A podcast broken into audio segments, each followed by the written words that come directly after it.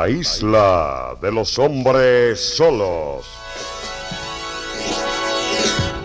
Desde la sala de estudios de Radio Cadena Monumental, San José, Costa Rica, América Central, les habla Parmenio Medina Pérez para presentarles a José León Sánchez y a los integrantes del grupo artístico de esta obra. Primeramente, dinos, ¿cuándo escribiste tu novela y en qué condiciones te encontrabas en ese entonces?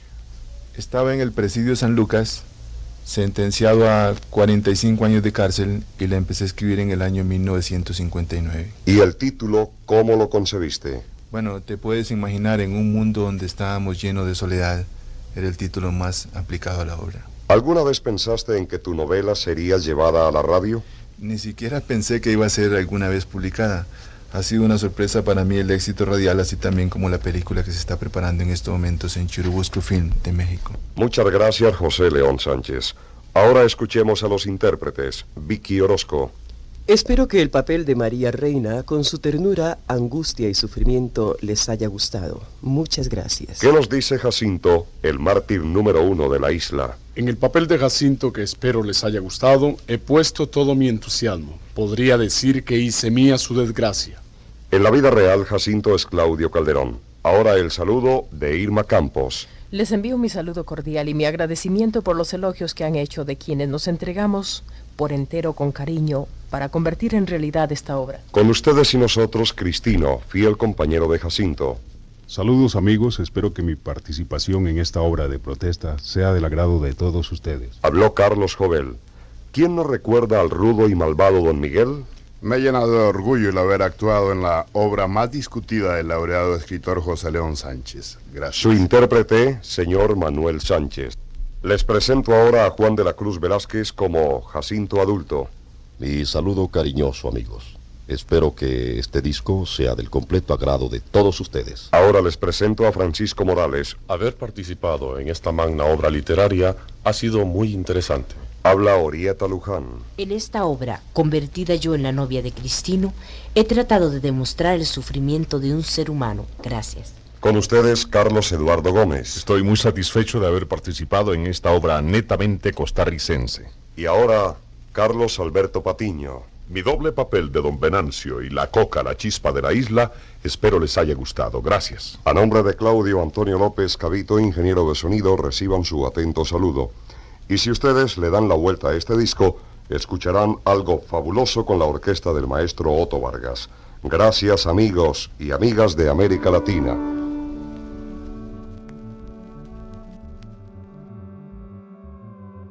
Hola, bienvenido, bienvenida a otro episodio más de ¿Qué pasó con Parmenio? Nosotros seguimos felices de la vida de saber que muchas personas todavía tienen en la memoria, en el recuerdo, en el corazón, en el oído la voz de Parmenio Medina y su trabajo. Y por supuesto que este podcast que hemos estado haciendo pues responde a esa necesidad de que no muera nunca ese recuerdo, pero además también de conocer un poco más acerca de esta figura que eh, hablamos nosotros como nietos de Parmenio Medina. Yo soy Carolina Medina y me acompaña mi hermano. Hola a todos, ¿cómo están? Eh, muchas gracias por un martes más de ¿Qué pasó con Parmenio? Hoy vamos a hablar sobre una novela que se llama La hora del compadre. Eh, la hora del compadre retrata parte de la historia de Parmenio Medina y fue escrita por dos periodistas, don Otto Vargas Macís y José Gállanes. Así es, y bueno, nosotros felices porque además también eh, creo que Otto y José nos vieron crecer. Nos vieron crecer desde que iban a la casa, me acuerdo, allá en el 2000, 2001, eh, que inició como eso, pero yo sé que José mucho antes ya seguramente nos veía crecer. Eh, pasamos por las universidades algunos y pues ahora nos encontramos acá en este otro, en este otro capítulo de, de, la vida y que también nos encanta. Para que ustedes los conozcan un poquito, Otto Vargas es periodista, escritor, profesor universitario, trabajado en diferentes medios de comunicación y además también hay una particularidad importantísima y que sé a mi abuelo le encantaba, es que es hijo del músico costarricense Otto Vargas y eso por supuesto, también genera un vínculo importantísimo que vamos a ir conociendo más adelante. Y nos acompaña el periodista José Gallens, es periodista, escritor, profesor universitario y ha trabajado en diferentes medios y es algo que también a mi abuelo le hubiera encantado, que es de Esparza también, ¿verdad? Este, por ahí viene también, me imagino que un poco del amor que le tenemos a Parmenio. Este, y bueno, agradecer como siempre a la Universidad Latina por brindarnos este espacio, este estudio tan bonito con un equipo de primera calidad en toda Centroamérica. Si quieren y están gustosos de, de, meterse al área de comunicación, pueden eh, venir aquí a la Universidad de, de, la Universidad Latina y bueno, con mucho alegría, con mucho gusto los van a recibir aquí. Perfecto. Y bueno, ahora sí, bienvenidos Otto, José. Muchas gracias. Gracias por poder sacar el ratito. Yo sé que es costoso, pero también cuando uno sale de aquí dice, ay, qué bonito. Yo sé que hoy lo vamos a, disfrutar este espacio y que por supuesto vamos a arrancar preguntándoles algo que les preguntamos a todos los invitados. Algunos lo contestan de diferentes formas, desde su sentimiento y desde, desde su historia. Y es, ¿qué pasó con Parmenio? O sí. ¿Qué pasó con Parmenio? Parmenio, ¿qué pasó con Parmenio? Parmenio se volvió inmortal. Sin querer queriendo, mm, se inmortalizó más allá de su trabajo radiofónico, periodístico, eh, los acontecimientos lo inmortalizaron. Y muestra de eso es que 20 años después estamos aquí hablando hablando de él, y que eh, sus genes directos también lo perpetúan de alguna forma. Entonces, yo me imagino que esta eternización de Parmenio cada vez a lo que va a tender más es a la mistificación, ¿verdad? A la, creación ya no solamente de la parte histórica, de la recreación histórica de, de Parmenio, como persona, sino más bien en la creación del mito, que es probablemente lo que, lo que suceda o que está empezando a suceder. Yo diría que Parmenio Medina, y sobre todo las circunstancias en las que se produce el, crimen, significó para este país, para la prensa, para los comunicadores, eh, un despertar de la inocencia. Porque hasta ese momento eh, nos sentíamos en Costa Rica muy seguros del ejercicio de la profesión, de alguna forma nos sentíamos intocables, pero después de esto nos hizo a todos replantearnos nuestra vida eh, como periodistas y como comunicadores, ¿verdad? Y creo que el legado más importante de él fue ese compromiso con la verdad, porque el crimen no hizo más que despertar en la prensa una maquinaria que terminaría por demostrar todo eso que él a través de la radio denunció entonces fue un hombre que nosotros lo llamamos el Quijote de la radio, de hecho, así lo consideramos en la novela. Eh, fue un hombre sobre todo valiente, un hombre comprometido y un hombre que dio su vida por abrazar la verdad. Muy bien, y yo creo que de esa manera pues arrancamos a conocer un poco más, porque no solamente es pues hablar del libro, sino también de ustedes y su relación con él porque de pronto uno dice, bueno, alguien escribió un libro, pero es que tiene que haber algo que inspirara a escribir sobre una persona. Y creo que también lo que los inspiró a ustedes a escribir el libro fue la misma muerte, ¿verdad? Si probablemente él no hubiera muerto, ustedes tal vez no hubieran hecho una obra de la vida de él después, ¿verdad? Y lo que decía Otto, que, que lamentablemente, ¿verdad? Para que algo así suceda y algo así de fuerte cambie Costa Rica, y el precio es muchas veces la muerte y la mitificación y el, misticismo que se le da a la, figura de Parmenio, ¿verdad? Sí, y que lo hemos experimentado, para completar esto, lo hemos experimentado justamente con esto, ¿verdad? Y, esa, esa sed que tiene la gente de encontrar una respuesta eh, judicial, política, religiosa, ¿verdad? Y que rondó tantos ámbitos. Pero aterrizando en, esta reflexión, ¿qué hacemos? Yo les pregunto, ¿cómo lo conocen? ¿En qué momento de la vida y cómo y por qué conocen a, Parmenio? A mí me correspondió conocerlo en la etapa final de su vida. Eh, y en concreto a raíz del atentado que él sufre en, su casa, allá carretera a San Luis de Santo Domingo, cuando unos desconocidos le disparan a la ventana. Eh, había un clima eh, de mucha presión en el país, estaba muy dividido entre personas que eran eh, seguidoras del, del, cura este que fue investigado por el caso y había también tensión de parte de las personas que se habían alineado al, pues, con la investigación de don Parmenio Medina. entonces yo tuve que conversar con él al final para ver qué era lo que había pasado con el atentado. Yo en ese entonces trabajaba en el periódico Al Día y yo recuerdo que hubo mucha simpatía precisamente por algo que ustedes señalaban, la amistad de mi papá con él. Entonces él inmediatamente relacionó el nombre, eh, me estuvo contando anécdotas, eh, estuvimos compartiendo, pero a mí yo dije definitivamente este es un hombre valiente con todo lo que está haciendo, ¿verdad? Y el día que ocurre el atentado, ese día yo estaba de guardia, como yo trabajaba en al día y al día estaba tan cerca, fui uno de los primeros comunicadores que llegué a la escena eh, yo vi el, vehículo donde estaba estacionado, me, llamó la atención, estaba encendido, estaban las escobillas todavía eh, limpiando el parabrisas y las gotas de sangre estaban todavía bajando. Y yo lo, primero que pensaba era, Dios mío, esto no es mi Costa Rica, esto no puede ser mi país, esto no ocurre. Entonces, esta novela comenzó a escribirse ese día al pie del carro porque yo le hice una promesa a don Parmenio. Yo le dije, Parmenio, usted dio la vida por la verdad yo le prometo que yo desde mi trinchera periodística voy a hacer todo cuanto esté a mi alcance por denunciar esto. Y ahí comenzó, digamos, toda la investigación del caso.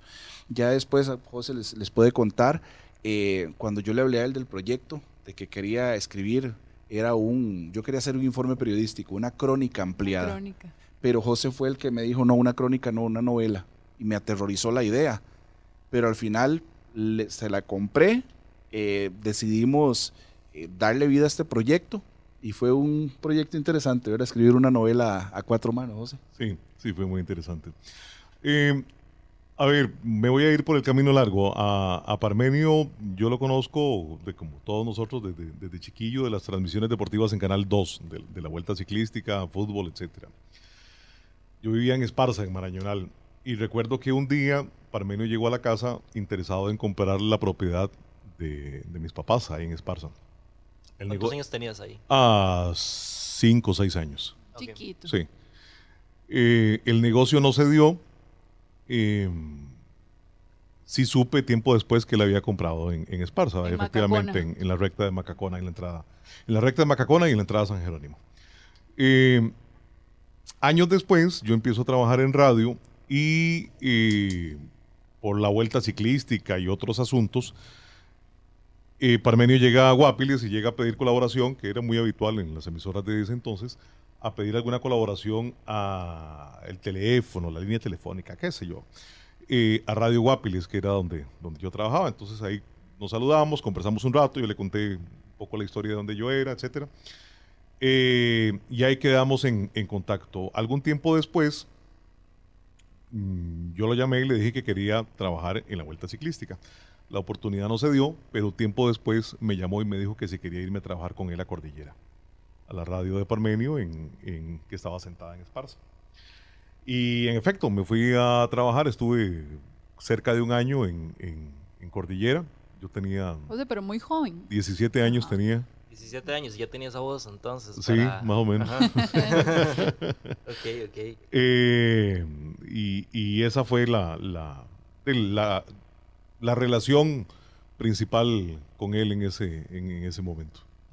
Y, esas dos historias, ¿verdad? Una un poco más eh, cercana de la parte, bueno, ambas periodísticas, pero digamos que una más desde más temprana edad, que, en este caso la de Otto, eh, se juntan como también esas dos historias y ese, esa pasión y ese reconocimiento por el trabajo de, de Parmenio Medina. Bueno, hay, varias, varias coincidencias, varias causalidades, eh, empezando por el nombre, ¿verdad? A Parmenio le decían el compadre también. Eh, Otto y yo somos compadres entre, entre nosotros. Eh, y nos, Otto y yo nos conocemos desde 20 resto de años en la, en la universidad, desde entonces somos amigos. Y creo que vimos la ah, oportunidad en la admiración que le, que le tenemos que no ha hecho nada más que crecer con el paso del tiempo a Parmenio, ¿verdad? Y nos preocupó, y aquí quiero que hablo por los dos, me corregís, compadre, eh, que nos preocupó que eh, la memoria se perdiera. ¿Verdad? ¿Por qué? Porque en los años posteriores al asesinato de Parmenio, la mediatización eh, de las circunstancias estaba mm, inclinándose un poco a, la parte fea. ¿Verdad? Y nos preocupa. tal vez. No, digamos que los vivos tenían la ventaja de poder contar más su historia. Claro, y eso lo hemos estado escuchando también, ¿verdad? que, de pronto eh, se aprovechaban de la ausencia de, él claro. para poder... Claro. Y, y, y, a eso sí los, le sumas lo que decía Otto, que, que la pérdida de la inocencia en realidad también produjo eh, un miedo en los periodistas, ¿verdad? Eh, para mí es, notorio, pero bueno, produjo que mm, hubiera un poco de, miedo a, desmentir o a entrar en un balance o qué sé yo. Entonces, los, los vivos estaban contando más su historia. Eh, y para mí era preocupante que se perdiera la memoria, que se olvidara la historia de un hombre valiente eh, y las circunstancias que rodearon eh, su asesinato. Por lo tanto, el trabajo acerca de la vida, eh, obra y lamentable muerte de Parmenio tienen que ver un poco con la justicia histórica de contar y de preservar esa memoria. Sí, lo que ocurre es que nosotros como periodistas ofrecemos realidades fragmentadas, vamos contando las historias a pedacitos. Entonces es muy difícil para un lector como una audiencia eh, ir como tomando ese rompecabezas para entender el contexto de una historia. Entonces un poco eso fue lo que nosotros queríamos hacer, o sea, contar esa, esa historia eh, ficcionar un poco para poder este, tener esa libertad, esa licencia literaria de hacer cosas diferentes y así fue como nació la novela. Otto, yo tengo curiosidad eh, periodística también de, ese momento, porque estabas en una oportunidad grande, era uno de los medios más importantes de este, o por lo menos uno de los periódicos más importantes, que era al día ya desaparecido, este, y que obviamente vos estabas a cargo de informarle a todas las lectores de un periódico tan importante qué era lo que estaba pasando, cómo había pasado. Un acto que el sentimiento es general, cómo es que esto pasa en Costa Rica. Y más como lo, tuvo que, ¿verdad? Eh, al principio ver como sus propios ojos, claro. El hecho de ya estar escribiendo para un periódico y ser vos en ese momento. Sí, bueno. Sí, este, no, cómo se sobrelleva también esa escritura, este, y qué querías decir y qué no podías decir. Es que, a ver, para mí el caso, el crimen de Parmenio Medina, terminó convirtiéndose en una obsesión. Entonces, eh, en una obsesión que día y noche estaba uno pensando en el caso, día y noche estaba rastreando fuentes, día y noche estaba como un poco esa desesperación de saber qué fue lo que ocurrió. Eh, hubo momentos en el que yo estaba tan metido de lleno en el caso que decía, ya no puedo, ya no quiero más, ya no quiero seguir con esto, quería detenerme. Y a lo mejor tomaba un descanso, no sé, un mes, un mes y medio, eh, enfocado en otros temas, pero de repente aparecía otro hilo y había que seguirlo y comencé a tener buenas fuentes, y comencé a llegar a información buena, este, y eso lo, que hacía era como... Eh, como motivarme a seguir y a seguir y a seguir.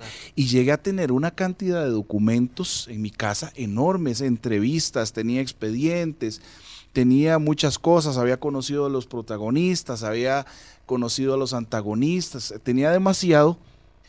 Y la decisión que nosotros adoptamos es, ok, vamos a publicar cuando ya el caso esté judicialmente cerrado. Y entonces eh, procuramos apegarnos a lo que era la eh, la relación de hechos, ya cuando digamos los hechos probados del caso. En eso fue en lo que nosotros nos basamos para construir la, digamos, la, novela, pero sí fue una etapa muy intensa y que hubo cosas eh, que, a la gente no conoce, pero a mí me terminaron amenazando de muerte porque un día me llamó un tipo para decir que me daba 50 mil dólares si yo le daba la lista de personas privadas de libertad eh, que habían hablado con Parmenio Medina. Y el tipo se presentó y me dijo, yo soy el comando, parte del comando que mató a Parmenio y si usted no colabora lo vamos a matar a usted. Entonces yo tuve que coordinar con el OIJ. OIJ me dijo, la amenaza está fea porque en este caso no es como, como ese callado, sino que a usted le están ofreciendo dinero y el tipo hasta me dio una dirección de un bufete donde yo tenía que ir a, recoger. Eh, eh, tenía que ir a recoger el dinero. Entonces, imagínense qué, qué terrible fue eso. como cuando el, el, alumno se, se, convierte como en el maestro, por así decirlo, porque el maestro en este caso era mi abuelo, pero vos sentiste un poco de ese ácido que sintió mi abuelo al vos seguirlo también, y probablemente sí, te, te, metiste bastante profundo, y porque, ¿verdad? Para que te llamen es que era la consecuencia de seguir esa investigación. Claro, por supuesto. Y eh, de pronto va más allá del temor, ¿verdad? Es también sentir, y, lo hemos hablado, nosotros, el, tema religioso en este país ha ido evolucionando un poco, pero en ese momento era muy fuerte. Y nosotros, a nosotros nos dejaron hablar los vecinos en aquel momento posiblemente también la señalización era muy fuerte para ustedes como comunicadores, de, de, estar hablando de un tema y utilizando. A mí me llama mucho la atención, eh, he leído La hora del compadre como tres o cuatro veces. La leí, apenas lo tuve en mis manos y ya después conforme fui creciendo, uno va empezando a entender y a mí me, me da mucha curiosidad y también me, me parece muy interesante algunos de los términos que se utilizan, ¿verdad? Como prelado, por ejemplo, el cura, eh, que si bien es cierto, no son tan comunes el para ajá exacto no son tan comunes para nuestra nuestra jerga este eh, se hace por alguna razón en específico eh, sí, acuérdate que esto es una mm, novela cronicada o crónica novelada, ¿verdad? Que es parte de, la inspiración de la, la inspiración en la realidad y se construye un texto literario ficcionado con pretensiones de veracidad. De, de, realidad, sí. Este, mm, ah, bueno, eh, me gustaría escuchar la parte ¿Cómo fue que te involucraste también en, la parte de la investigación, verdad? Junto con, con, Otto. Sí, bueno, Otto tenía gran parte de la investigación documental y la, parte judicial también aportó bastante.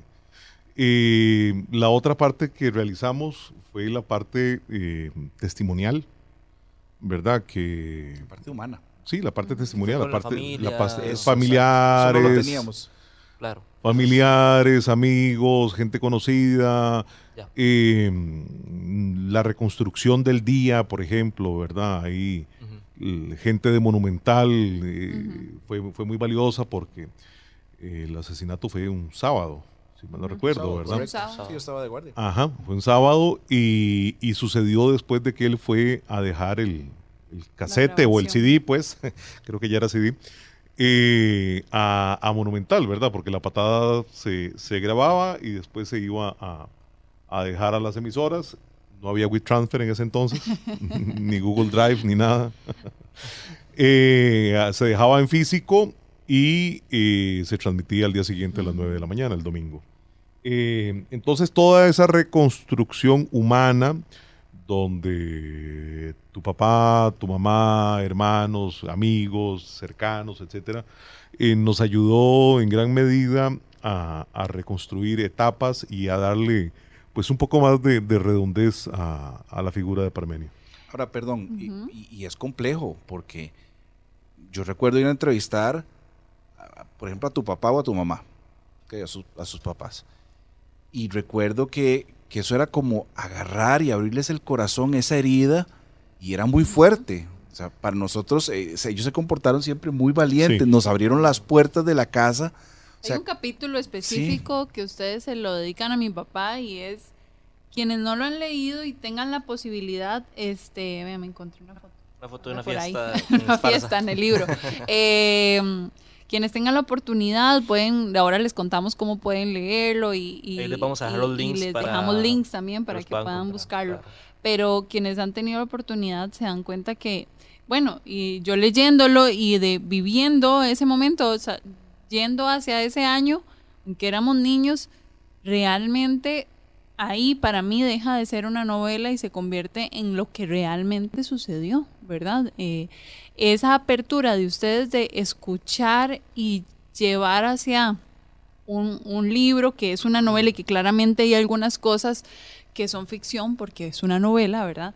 Pero logran ustedes pues tener como mucha sensibilidad. Les generó también a ustedes esa sensibilidad que iba más allá del periodista que escribe para un periódico y me tocaba hacer una crónica y para el ex eh, eh, amigo y el ex trabajador y colaborador y se, se convierte en algo más. Sí, sí, eh, se convierte en primera, primero que nada en una satisfacción, ¿verdad? En un gusto y escribir acerca, acerca de, alguien a quien se admira, ¿verdad? Y poder estar más cerca y conocer más y poderle transmitir a la gente eh, un poco de, esa emoción fue, en primera instancia, muy emocionante y muy satisfactorio. Otto ha- se ha dedicado más a escribir, a escribir con el paso del tiempo, tiene otros trabajos muy buenos, como el del psicópata. Eh, yo tengo alguna cosa ahí guardada, pero ese trabajo que, que además tiene alguna pretensión literaria, eh, para mí es muy satisfactorio porque recoge todo esto que hablamos desde el principio. eh, el rescate de la memoria, Claro. eh, el trabajo periodístico investigativo, la colaboración con mi compadre eh, y poderle mostrar a la gente un poco más acerca de, de alguien que uno admira. Terminó por convertirse en un libro muy íntimo. Es decir, eh, comenzó como eh, un relato periodístico con tintes de literatura, pero al final nosotros también terminamos escribiendo con el corazón. Y, y, bueno, es un libro de ficción, ¿verdad? Pero muchas veces cuando dicen que la realidad supera la ficción, que por más exagerado que esté esto, estoy seguro que lo que realmente pasó es aún más loco, ¿verdad? Porque, este, y, y ahí es donde yo le doy el valor a este libro, ¿verdad? Que por más ficción, a ver, la gente se le llega mejor con una historia, con una novela, con, con, con situaciones dramáticas, ¿verdad? Con sentimientos. Y creo que es la forma más fácil de llegarle a la masa, ¿verdad? Y, De que lo entiendan. Y que lo entiendan, exacto. Porque si no hay emociones, muchas veces la gente no, no, está, no, no está dispuesta a agarrar un expediente y leerlo, ¿verdad? A agarrar una historia y leerla como tal, ¿verdad? Entonces ahí es donde yo le doy el valor eh, exagerado a este libro, que aunque sea ficción, estoy seguro que aunque ya la realidad iba, iba a ser aún, aún más ficción, por así decirlo, ¿verdad? Interesante. Ya de por sí había sido una película, una película. de terror. Totalmente. De terror. ¿Verdad? Exacto. De horror. Por Sí, más ines- definitivamente. inexactitudes, porque en realidad de eso no se trata porque es ficción, ¿verdad? Ya, ya, ya, ya lo logra, ¿verdad? Logra la historia Sí. desde un punto de vista muy, muy interesante. Sí, a- ahí quisiera redondear un poquito la idea de que la obra, si bien es cierto, tiene como eje central eh, el crimen de Parmenio, eh, recorre mucho los alrededores de, la, de la vida de él, ¿verdad? Desde su infancia, su salida de Colombia, cómo llega a Costa Rica. Eh, y su relación con los medios de comunicación locales, es decir, cómo hay, hay un eje transversal que es la vida de, de- de- de Parmenio. como ¿verdad? cronológico, ¿verdad? Sí. O sea, tiene un inicio verdadero y, y se, y un Lo, desarrollo. lo y- que yo entiendo es como, como, por así decirlo, como recuerdos de él, o tal vez como, ¿verdad? De etapas que él mismo también en su misma vida cotidiana se iba recordando, ¿verdad? Así Me es. acordaba en Medellín. tal Sí, por ejemplo, tal cuando cosa. vean, yo recuerdo cuando estábamos haciendo la obra, habíamos quedado en que José iba a hacer el, el- el capítulo de entrada. Y cuando José llegó con eso tan volado, que era Parmenio Medina contando cómo lo habían matado. Y él está reflexionando. O sea, e- es una escena que en la cabeza de Parmenio Medina es menos de un minuto. pero el desarrollo que hace él de poner a hablar al, al fallecido, al difunto, yo cuando lo le dije, wow, estás volado. Sí, está- está Y eso de alguna forma fue importantísimo Claro. porque nos marcó un poco el tono que queríamos darle a la obra, con lo que íbamos a seguir. Bueno, esta es una primicia porque nunca hemos hablado y nos han ¿Quién preguntado escribió qué? muchísimas veces que, quién, ¿Quién escribió, escribió qué. qué? Exactamente. Ah, pero aquí hay, hay que Ah, ser ah, justos y así que- reconocer. Así que, Muchas eh, eh, gracias. Qué esto, bueno, ¿no? esto es lo único, esto es lo único que vamos a decir. Sí. ¿Quién Qué escribió qué? Y yo creo que también es muy importante porque Costa Rica no tiene, hasta ahora hay un despertar, no tenía una cultura, digamos, de recuperar este tipo de casos a través de libros. En Colombia ocurre un caso grave, grande, y a la vuelta de un año ya los grandes medios de comunicación se han lanzado a pista con eh, libros excelentes, que ponen a sus mejores periodistas. No teníamos esa cultura. Entonces, para nosotros también escribir esta novela fue una aventura quijotesca, ¿verdad? Claro. Eh, Sí. Ahora hay un despertar y ve uno bastante gente escribiendo de casos así y li- libros muy buenos. Sí, Muy, eh, muy buenos. Digamos que en, en el sentido estrictamente literario, la novela es bastante rompedora y disruptiva porque, eh, bueno, nosotros somos discípulos de, de, de Froilán, ¿verdad? De Froilán El Escobar. maestro Froilán Escobar. sí. de Froilán Escobar en ese sentido y eh, entonces de, creamos una novela al estilo de- del nuevo periodismo y eh, que, que básicamente es la, la técnica de, de, de la- de una película, ¿verdad? Eh, el libro está narrado por escenas, eso es lo... Hay, hay- hay otra cosa y que la estuvimos hablando con don Randall Zamora en un episodio anterior y es que cuando se inicia la investigación y uno se adentra, si aumenta la admiración, ¿verdad? Porque de pronto yo puedo conocer a una persona y puedo decir, la admiro, pero cuando yo realmente entro en ese en esa cercanía, en esa intimidad, tal y como ustedes tuvieron la posibilidad de hacerlo, crece. Sí, yo Esa personalmente- sensación. Yo personalmente soy el nieto y la gente creerá que yo me sé muchas cosas, pero no. En realidad hay gente que lo conoce mucho más, más, mucho, mucho más. Y todos estos, eh, di, ¿qué? Ocho episodios, cinco, no, seis episodios que ya hemos grabado, yo he descubierto que mi abuelo es como, como un superhéroe, tal vez, Ujú. ¿verdad? Sin duda, que, sin que- duda. Que, que se sale como de mi como de mi círculo de yo verlo como abuelo, sino más bien lo veo como algo más, más, más alto, Ujú. por así decirlo. les voy a decir algo. Un colectivo. Este caso estaba ahí en el ambiente y nadie le quería poner el cascabel al gato. O sea, fue hasta que Parmenio Medina eh, tomó el incidente de la sabana y a raíz de él, él como que lo asumió con una investigación personal porque él me lo decía, yo no creo en este cura, yo no creo en él. Y él eh, lo asumió eso, digamos, como, como un caso, el casi, no sé si el caso de su vida, pero lo agarró con tanta fuerza Sí. que, Lo- que realmente se convirtió en, en, digamos, en el caso más seguido del país. los mismos compañeros de la patada decían que cansado se- se- seguirle el trazo a, a Parmenio porque era dele y dele y dele. Pero es que dele. la misma gente todos los domingos escuchaba la patada y estaba esperando un A nuevo ver qué, capítulo. claro. Todos los domingos. Era había como mucha una presión. novela. Pero era para como- los que lo acompañaban era como, ¿verdad? Qué miedo que este madre se meta tan fuerte, ¿verdad? Y Sí, sí, podríamos decir que se obsesionó un poco con el asunto. se- se- sí, sí, no, y yo siento que fue una, una guerra, ¿verdad? Literal. Es que Sí, sí. Yo, yo- bueno, yo no lo veo como obsesión, es que cuando uno Bueno, tenía le- razón de ser o sea, obsesionado. ¿verdad? Y cuando a uno primero le dicen no se meta aquí, con más ganas se mete ahí. No toque eso, con Sí. más ganas toca eso. ¿Por qué? Porque cuando hay un es como ir a un museo y que le digan a uno no toque eso. No toque la Y no, y y toque, la, no toque ventana, ¿verdad? Entonces cuesta, yo me, me- me puedo poner, y también una cuestión de personalidad y, y de, y de saber que estaba ocurriendo algo realmente grave. Muy grave. Muy grave y, y- y que era así, ¿verdad? Eh, hay, hay, hay algo que, que yo quisiera que también, para salirnos un poco de esto, y, y se, se lo pregunto a Otto eh, de una forma y a José desde otra, porque José tuvo la posibilidad de compartir más tiempo con él. Eh, desde otros momentos, eh, bajo otras circunstancias. Otto lo conoció ya en el momento de más pesadumbre para él, tal vez, de más Aunque sí tensión. sabía que había una cercanía muy fuerte con papá. Exacto. Porque él siempre, papá siempre hablaba de belleza de, de Parmenio. Exacto, y, y tenemos un recuerdo muy bueno que nos contó Caifa en un concierto allá, en, los- en esos conciertos de domingo que transmitían por la radio y que yo me puedo imaginar lo mágico que era, ¿verdad? Porque la radio es así, nos hace ir a otros lugares. Pero Parmenio Medina, fuera de la investigación, fuera de estar frente a un micrófono, ¿cómo era para vos? ¿Qué, sensación te daba? Este, Sí, él era un innovador nato. Él siempre estaba creando cosas.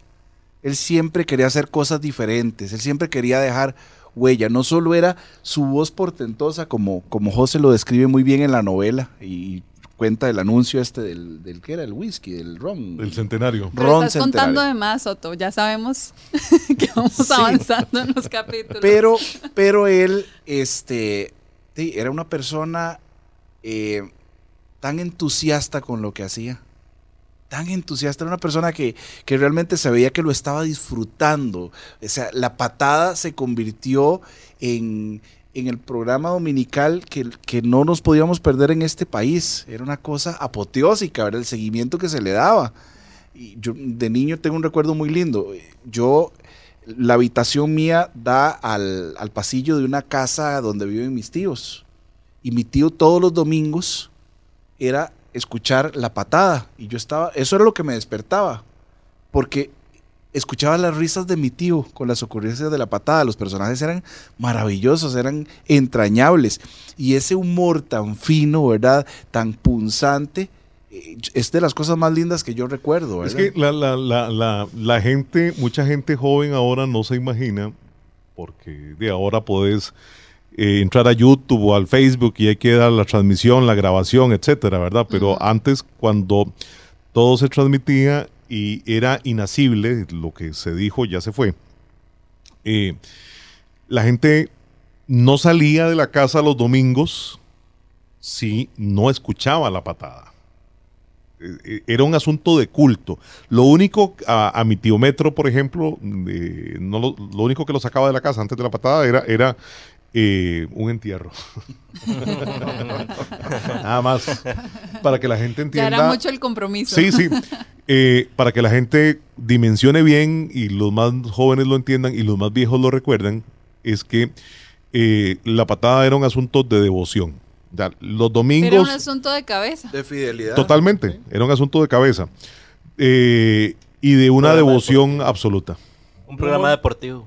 Un humor muy inteligente. Así Sí, exacto. José, y vos, o sea, te acordás desde los, desde los seis años, pero después, muy joven también, ya podés tener la oportunidad y la posibilidad de trabajar con alguien que en ese momento posiblemente le marcaba la línea y con el respeto de muchos profesionales, a quienes también admiro, pero les marcaba la línea a todos en este país y les empezó a enseñar y les empezó a decir, de ahí háganlo así mejor. Sí, mi, mi interés de trabajar con Parmenio cuando yo estaba joven y trabajaba en la radio eh, era trabajar con el hombre que más hacía radio en Costa Rica. Así te lo resumo en palabras de Frico Murillo, que trabajó con él y que transmitió el Mundial de Italia 90 con él, junto con Marvin y otra gente. Eh, la persona que más hacía radio y yo creo que es que todavía veintipico años después eh, es la persona que sigue haciendo más radio en Costa Rica porque aquí cada vez hacemos menos, Menos radio. radio. Eh, entonces desde la, la es decir eso sigue intacto entonces para mí la admiración periodística es una verdad y esa la, la comparto con Otto y con otro montón de gente pero con otra gente comparto la admiración por el hombre de radio. Y, y también Por la el hombre de la no radio allá en Macacona. Eh, Sí, ¿Cómo sí. era? También. Parmenio era, era como toda persona compleja, tenía eh, capas, ¿verdad? Entonces era, en primera instancia, era una persona que te podía intimidar, ¿verdad? Con aquella voz que tenía, que llegaba y te decía, mira, papillo, tal cosa. Mira la aguja, pedazo de hijo de puta. no estás viendo que está sobremodulando. bueno, eh, pero, También, pero también eh, era un buen ser humano, se preocupaba por vos, era atento, cercano, te escuchaba. de su familia, enamoradísimo de su familia. De sus amigos. Ah, un amigo leal, pero hasta el final, ¿verdad? Sí.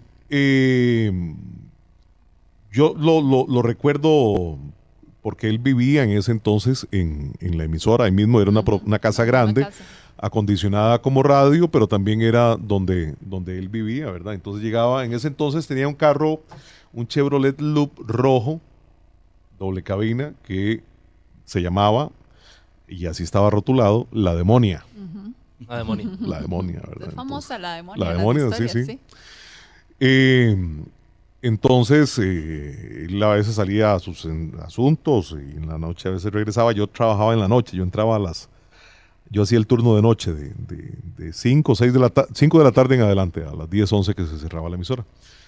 Eh, entonces llegaba, Emil, Dora Emilia le dejaba la, comida, comía, eh, se quedaba en calzoncillos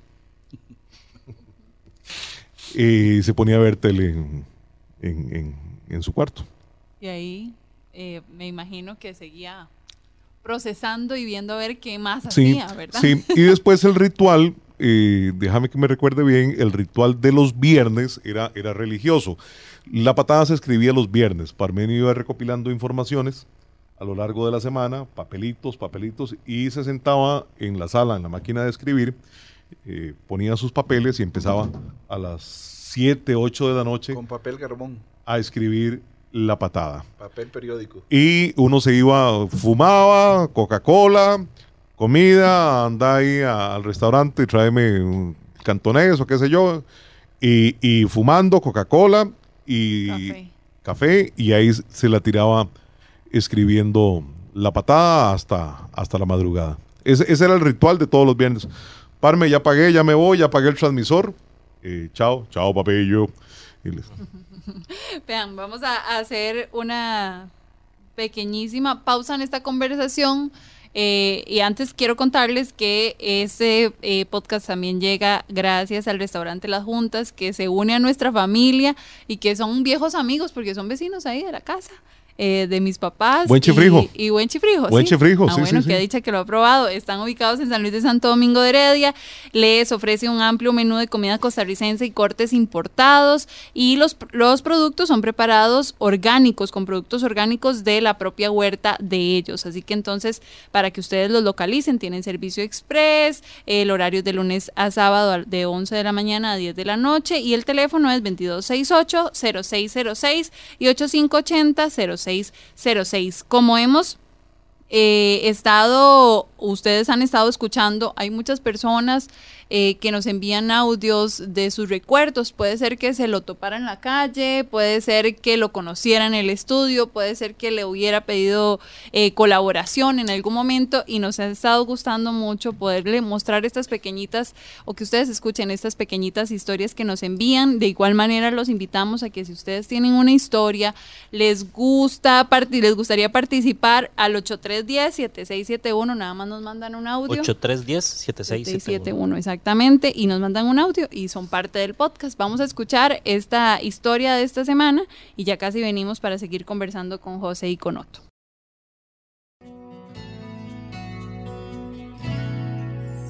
Conocí a Parmenio Medina a través de un amigo común, el doctor Fernando Peralta Carazo. Un sábado me invitó a que presenciara una grabación del programa La Patada y me impresionó la forma inteligente y aguerrida, hábilmente aderezada de un tono festivo, con que denunciaba hechos ominosos ocurridos en nuestra sociedad. Me impresionó también la firmeza y el matiz grave de su voz, que le imprimía a lo que decía un sentido de seguridad y de credibilidad. Conversamos en otras ocasiones, inclusive en mi casa, y le solicité que declamara un par de poemas míos que, sin duda, recibirían el beneficio de su voz y de su dicción. El resultado fue exitoso y me permitió conservar este recuerdo, este par de poemas recitados por Parmenio, que por muchas razones sigue mereciendo mi admiración y mi respeto. Estoy seguro de que todas las personas honestas de este país deseamos que se esclarezca y no quede impune el repudiable crimen de Parmenio. Esto por el bien de nuestra justicia, de nuestra democracia y de nuestra invaluable libertad de expresión. Estas palabras fueron dichas con gran aprecio y cariño para Parmenio de Rodrigo Celedón Araya. Bueno, eh, seguimos con la conversación, la tertulia de la noche de hoy. Em, ¿Hubo algún dato en la investigación que los haya sorprendido o que les haya sacado como vera de onda y tal vez que les haya afectado eh, personalmente dentro de todo lo que descubrieron de, de Parmenio? A ver, como les contaba hace un ratito, pues a lo largo de toda la investigación siempre estuvo presente pues ese dolor por la pérdida de un compañero comunicador. Eh, yo llegué, me metí tanto en el caso que en algún momento eh, pues expresé en mi casa de que, porque me preguntaron, ¿por qué usted se mete tanto en ese caso? ¿Por qué le da? Yo les decía, porque si el día de mañana llega alguien a atentar contra mi vida, a mí me gustaría que haya otros comunicadores que busquen la verdad, que cuenten qué fue lo que pasó. Y creo que de alguna forma el hecho de tener lista, de salir con la novela, eh, fue como cerrar ese capítulo, como decirle a Parmenio Medina, ok, aquí está, yo cumplí con mi palabra eh, y estoy este, honrando el pacto que hice con él el día del crimen, ¿verdad? Entonces es una forma de, de decirle al país, no podemos olvidar jamás al gran Parmenio Medina.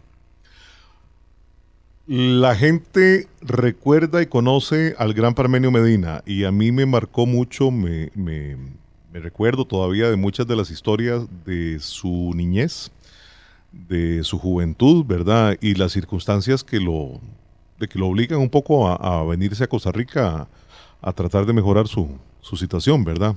A encontrar un lugar donde poder crecer eh, junto con su familia esa parte que la mayoría de la gente no conoce, que está contada en el libro también, es eh, una buena oportunidad para conocer bastante mejor las, las circunstancias, ¿verdad? De, la, de, de, su vida, de cómo conoce a, a, a su abuela, Marta. a doña Marta, ¿verdad? Toda esa, eh, toda esa historia muy bonita, muy humana y además muy pícara, porque Parmenio era un gran pícaro, ¿verdad? Y necio, necio. Intenso, ya nos contó sí, sí, sí. Marta Castrillo. ya, ya, lo hubieran quemado ahorita en redes sociales. eh, creo que es una buena oportunidad de, que, que, que, está en el libro también, ¿verdad? Para conocer mejor a, al Parmenio humano que no era la figura pública que la gente conoció. ¿Quieren escuchar a su abuelo? Escuchémoslo. Okay, escuchémoslo. Vamos a ver si lo podemos poner acá. Póngalo ahí, a ver. Isla de los hombres solos. Desde la sala de estudios de Radio Cadena Monumental, San José, Costa Rica, América Central, les habla Parmenio Medina Pérez para presentarles a José León Sánchez y a los integrantes del grupo artístico de esta obra. Primeramente, dinos, ¿cuándo escribiste tu novela y en qué condiciones te encontrabas en ese entonces? Estaba en el presidio San Lucas, sentenciado a 45 años de cárcel y le empecé a escribir. No sé si lo conocían. Yo había no? escuchado ese audio hace un montón, pero ese, sí lo he escuchado. ese es el audio introductorio de la radionovela La isla de los hombres solos. Papá le correspondió hacer la música que daba, digamos, el, la in introductoria de esa novela. Entonces el disco se vendía, por un lado venía uh -huh. la canción de la fabulosa del maestro Otto Vargas, ¿verdad? Con, con la canción La isla de los hombres uh -huh. solos. Y por otro lado venía Parmenio Medina entrevistando a los actores y a las actrices, ¿verdad? Entonces, e- eso es una muestra del, del talento, del ingenio de él, ¿verdad? No, no, y como inicia esa entrevista, increíble, la elegancia con la que hace la primera pregunta. Es... Esa voz, ¿verdad? Sí, sí, sí. Ahí tenía todavía un poquito de acento. Yo lo Todavía escucho, un poquito, de acento sí, colombiano, además, ¿verdad? y las eh, el- Eran los y el- 60s y el- o y 70s el- por ahí. Y el Sí, tuteo sí. ahí Sí, todavía, sí, sí, ¿verdad? sí. Yo creo que después logró evolucionar a ese acento neutro, Neutro.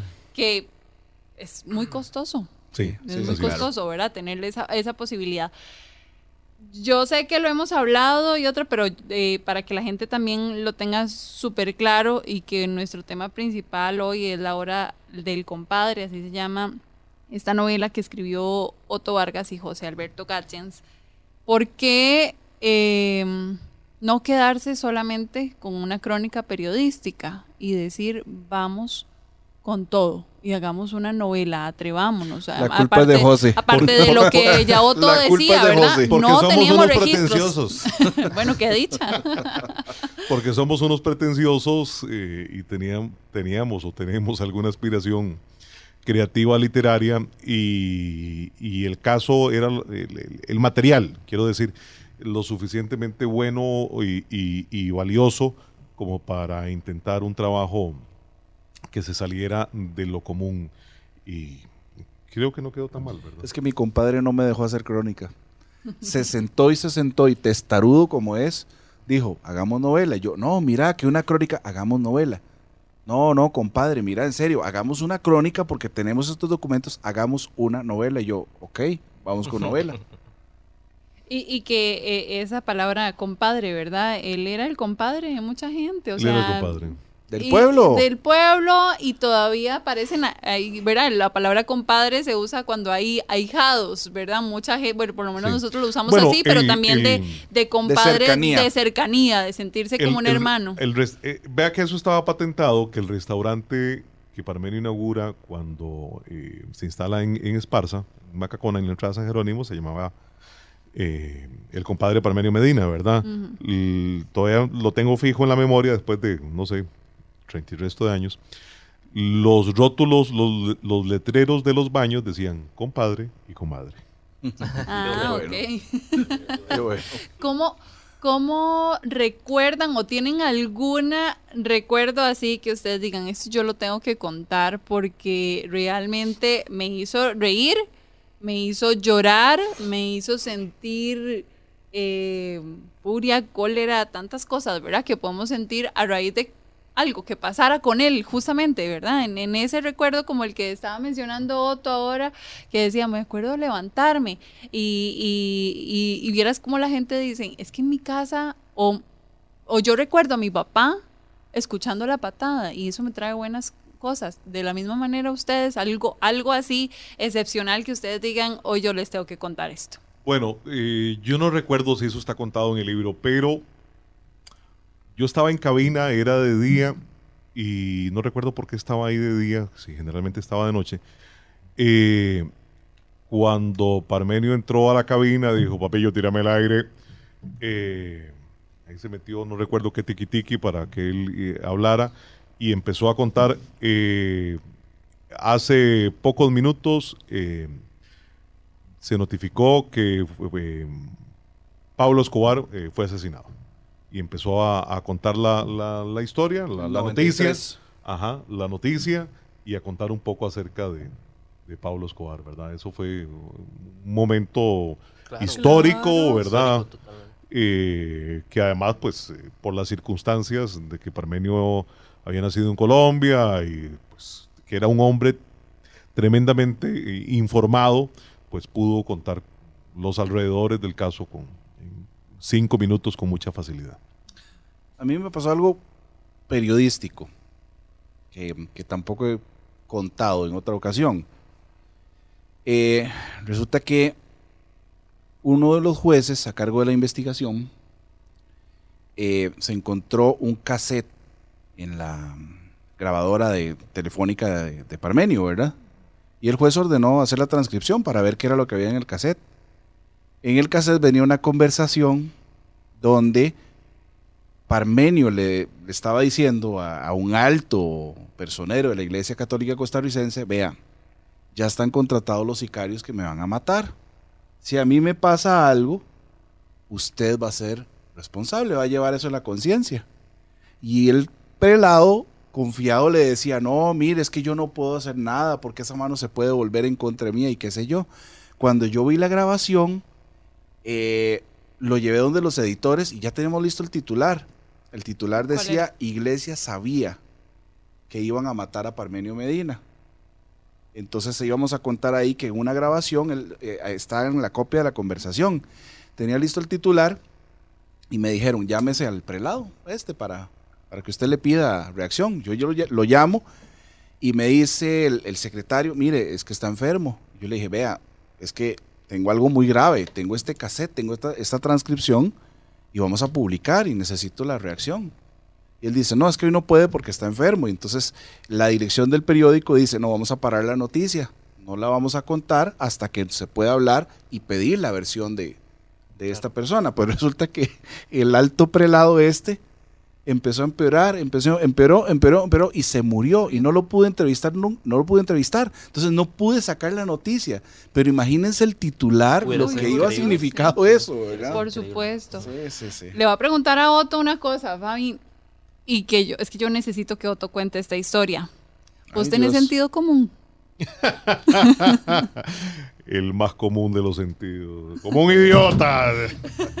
sí, Parme, yo tengo sentido como, como un idiota. ¿Qué pasó con eso? Eh, una regañada. Una, típica regañada de, de Parmenio, ¿verdad? Alguna metida de patas en cabina. Y, solía entrar y pegarle una puteada al, a quien fuera. Y y salía uno trasquilado. Entonces. Le decía, ¿tenés sentido común? Sí, esa vez, eh, ¿vos tenés sentido común? Sí, para mí tengo sentido común. Como un idiota, hijo de puta.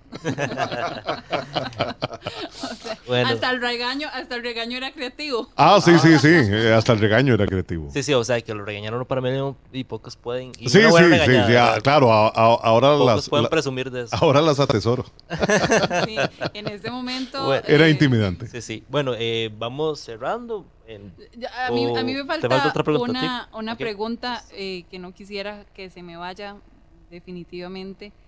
Primero, agradecerles a los dos. Agradecerles porque creo que eh, a mí personalmente esto me marcó. Y me marcó porque me acuerdo aquella sensación tan bonita de que alguien hiciera algo más, ¿verdad? Y se saliera de ese molde de, ay, sí, lo mataron, ay, sí, ¿verdad? Lo mataron, ay, ¿quién sí? ¿Quién fue? ¿Quién no fue? Ay, fue culpa de tal, ¿quién sabe qué tenía guardado? Tantas cosas, ¿verdad? Y que todavía, se los digo así, todavía la gente sigue con las mismas cantidad de cuestionamientos. Por eso vean el podcast de qué pasa con Parmenio. por eso, ahí encuentran respuestas.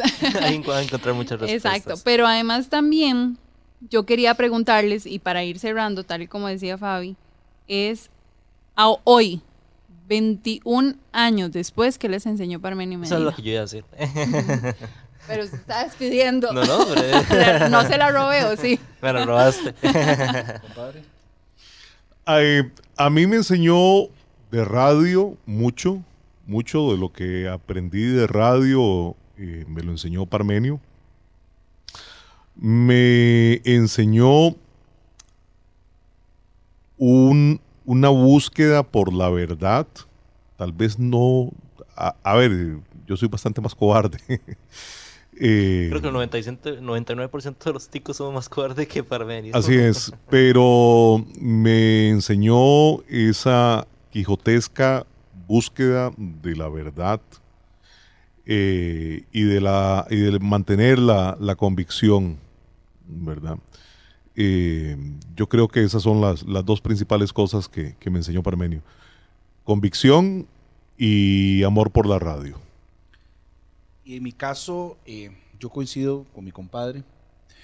Él vino a reafirmarnos eh, aquel adagio de que el buen periodista entiende que su profesión, su trabajo, es una constante búsqueda de la verdad. Porque, seamos claros, él muere por la verdad todo lo que él investigó quedó probado. O sea, no fue chismes. Él utilizaba esa frase de, ¿cómo fue? Si lo dijo Parmenio, póngale, la, firma. Si, lo dice la, patada, póngale la firma. Si lo dice la patada, póngale la firma. Y, así fue. Entonces, este fue como, ese es como su gran legado. Sí, hay, hay, hay otra cosa que, que, yo quisiera rescatar eh, de las enseñanzas de Parmenio y es que fue uno de los últimos que hizo buen humor en Costa Rica. El país, en términos generales, adolece de buen humor. Tenemos cierto humor que sigue siendo repetitivo, que es el cuenta chistes, que es el que recrea, el que imita. Sin embargo, eh, no yo no, casi no hay nadie después de Parmenio que haya hecho un humor de muy buena calidad, creación de personajes, elaboración de frases pegajosas, ingenioso, sin ser ni pachuco ni ser el típico cuenta chistes. Es decir, la patada era un derroche de humor, era investigación, era, era comunicación, era radio, era periodismo. Sí, muy profunda. Muy, muy profunda. Muy seria, muy documentada. Eso lo dice el libro. Nunca nadie a pesar de todas las demandas que tuvo Parmenio, eh, logró eh, hacer mella. Nunca nadie le ganó un juicio a Parmenio. ¿Por qué? Porque Parmenio siempre decía papelito habla. Papelitos hablan. Bien dice, para muestra un botón, ¿verdad? La cantidad de patrocinios que tenía la patada, pero no solamente, estoy segura que las marcas no lo, no lo, no lo buscaban porque dijera cualquier cosa era por cómo lo hacía. Y los guiones que hacía. Los, guiones eran elaboradísimos, complejos. Los guiones eran tremendamente complejos, se grababan en directo, rara vez se editaba o se corregía algo.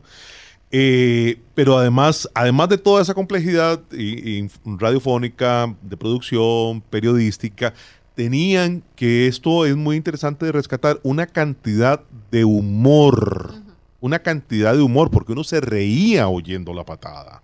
Se reía un montón oyendo la patada. Desde entonces yo creo que eh, carecemos en gran medida de producción de, humor. Bueno, eh, para la gente que tiene duda de cómo conseguir el libro, ¿a dónde lo podemos conseguir? ¿Cuáles son las formas actualmente? Actualmente hay dos formas de leer el libro. Una es que vayan a la Biblioteca Nacional y, y lo lean ahí sentaditos. Eh, otra es que eh, lo consigan en digital, lo pueden buscar en Amazon como la obra del compadre. Que así lo encuentran y, ojalá que saquen el ratito. Igual ir a la Biblioteca Nacional es un muy buen, un muy buen espacio para poder leer. Es súper rico leer la verdad. Sí. Y en el Facebook, si lo leen y quieren dejarnos comentarios, nosotros felices. Tenemos una página que se llama La Hora del Compadre y es dedicada a la obra al libro, pero también es un homenaje a la vida de Parmenio Medina. Y yo, yo quiero, antes de, que nos cierren el micrófono, si, no lo cierran, no, aquí nos podemos quedar. Eh, es que me, alegra mucho, Fabián, pero sobre todo Carolina, a quien he visto crecer como, como, como ser humano eh, en tamaño y en edad, eh, pero también profesionalmente, que fue alumna nuestra en las San Judas, ¿verdad? Que hayan decidido emprender, 21 años después de, la partida física de Parmenio, este proyecto, ¿verdad?